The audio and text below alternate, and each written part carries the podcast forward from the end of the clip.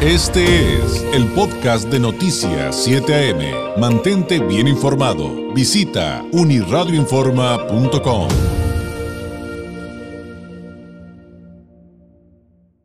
Agradezco enormemente al presidente estatal del PAN, del Partido de Acción Nacional aquí en Baja California, Enrique Méndez Juárez, nos tome la llamada. Enrique, ¿cómo estás? Muy buenos días. Muchas gracias, David. Eh, muy buenos días a ti y gracias por la invitación. A la orden.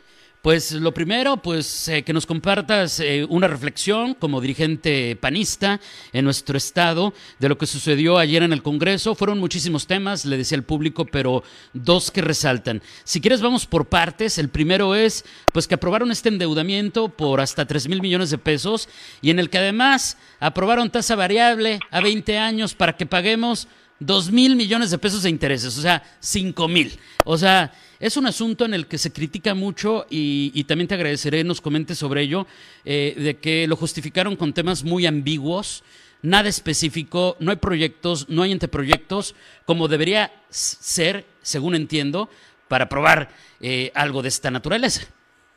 Sí, por supuesto, David, están obligados a que, de acuerdo a la Constitución, el artículo 117 establece claramente que para acudir a este tipo de empréstitos, obligaciones, tendrá que ser para eh, obra pública, inversión. Pero aquí en este caso, como bien tú lo señalas, pues ¿cuál es obra? No hay un proyecto como este gobierno se ha caracterizado, no tiene rumbo, son ocurrencias de lo que se les va presentando en el momento. Nosotros hemos dicho desde el principio, David, el gobierno federal retiró recursos por alrededor de mil millones cada año que ha pasado. ¿Y qué es lo que sucede? ¿Cómo lo pretenden ahora resolver? Bueno, pues adquiriendo una deuda que vamos a pagar todos, de tres mil millones más estos dos mil millones de los que tú hablas de intereses, estamos hablando de cinco mil millones. ¿Y por qué razón no le mueven una coma, no le ponen... ¿Por qué los diputados federales de Morena, que por cierto presumen que tienen carro completo, ¿por qué no eh, hacen las gestiones necesarias ante el gobierno federal para que en lugar de que estén acudiendo a este tipo de, prácticas de deuda, ¿por qué no generan esa gestión y traen más recursos a Baja California? Es muy lamentable esta situación. Este gobierno en prácticamente en 45 días va a haber eh, vamos a elegir a quien va a, a, estar al frente del gobierno del estado y en seis meses se van. Bonilla está haciendo exactamente lo que le criticó a Kiko. Kiko pretendió, pretendía eh, reestructurar la deuda y, él lo criticó mucho y amenazó a los bancos y, mira eh, qué pronto está él haciendo lo mismo eh, porque él también refinanció la deuda llegando en diciembre del 2019 y hoy está pidiendo un crédito a unos días de que ya se va. Oye, efectivamente creo que eso que acabas de decir es muy importante porque son nuevos endeudamientos. O sea, si, hubo, si estamos endeudados, hubo nuevos endeudamientos con esta administración y estos serían adicionales. Y ayer hacíamos una relatoría de eso. ¿Cuál es la, ¿Cuál es la lectura de esto? O sea, ustedes desde la oposición, ¿por qué creen que está pidiendo porque digo, también hay que decirlo, o sea, todo esto lo manejaron primero muy por debajito del agua, luego ya medio nos enteramos, luego como que ya medio lo iban a, tratar, finalmente llegó a comisiones, lo aprobaron en comisiones y ayer en el Pleno. O sea, trataron de hacerlo lo más escondidito posible.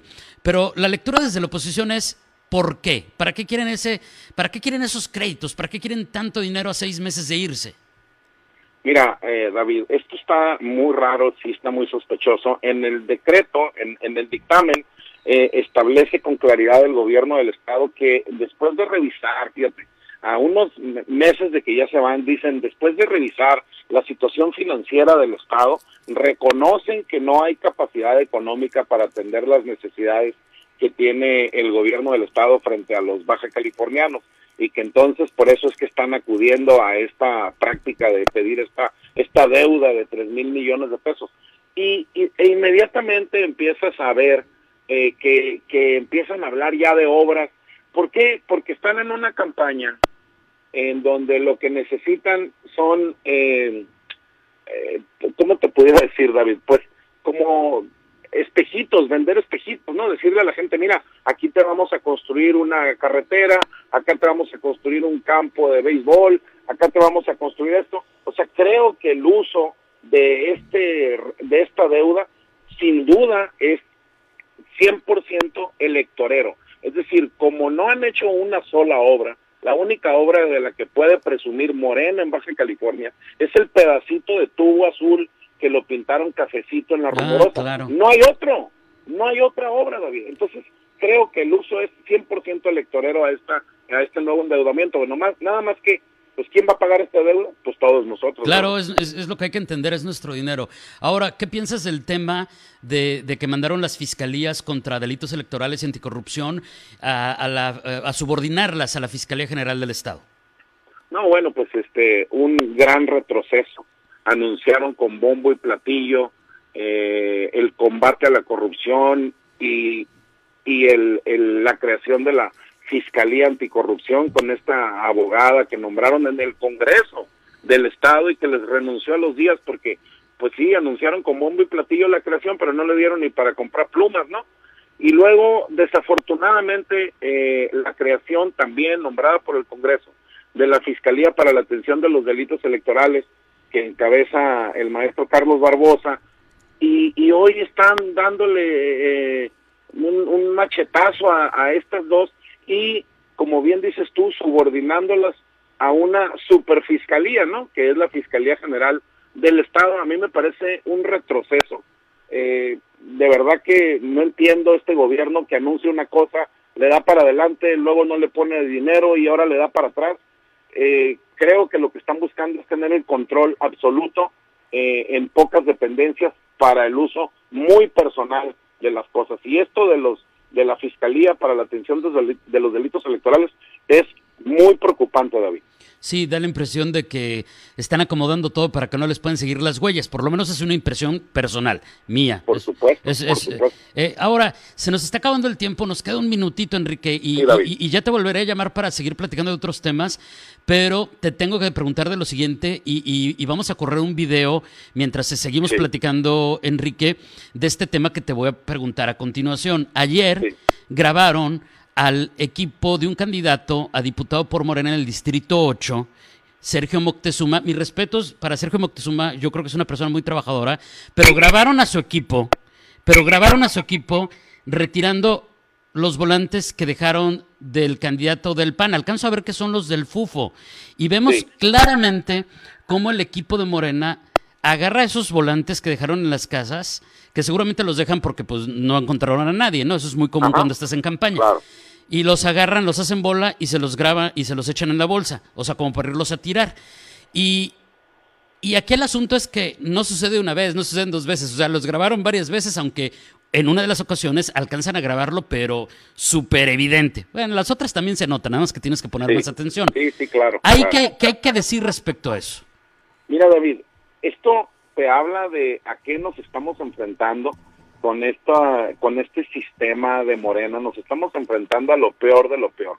O sea, políticos que se roban la propaganda, que no quieren porque han de estar preocupados, en este caso, que la gente vea el volante de Fufo, es, es, muy lamentable. Yo recuerdo aquellos años en los que tú ponías propaganda en la calle y había brigadas de otros partidos que la destruían. Eso es lo que estamos viendo, es el regreso de lo peor. Critican la alianza del PRI con el PAN y con el PRD, pero ellos se están comportando como la peor cosa. Por eso creo que es importante que la sociedad tome conciencia y este próximo 6 de junio busquemos los equilibrios en todos los órganos que vamos a elegir. Ahora, respecto a este video, ¿van a, van a presentar alguna denuncia? ¿Procede algo? Sí, mira, ayer platiqué precisamente con Arnulfo, coincidimos en el partido y, y Arnulfo y el equipo jurídico del partido estamos analizando las acciones que vamos a tomar por esta acción. Y no es, David, que valga, quiero precisar, no es por lo que vale el volante, tú sabes que cuesta centavos un volante, es la acción, porque si están haciendo esto con un volante, seguramente lo están haciendo en las redes sociales, seguramente están haciendo eh, cosas parecidas en otro tipo de, de publicidad. Oye, pero pues el campestre, ¿no? No, bueno, este, ¿qué te digo? Qué bárbaro. Increíble, increíble. Pero yo estoy seguro, David, el 6 de junio estoy escuchando cada día con más fuerza la conciencia que está tomando el electorado de que necesitamos contrapesos, que necesitamos equilibrios. Morena no va a volver a tener estas mayorías absolutas que obtuvo en años pasados. Enrique, te agradezco enormemente. Seguiremos platicando de estos y otros temas. Te agradezco por lo pronto estos posicionamientos con estos temas sucedidos en el Congreso de Baja California el día de ayer. Gracias y buenos días. A la orden, David. Buen es, día. es Enrique Méndez, el presidente estatal del PAN en Baja California. Este fue el podcast de Noticias 7am. Mantente bien informado. Visita unirradioinforma.com.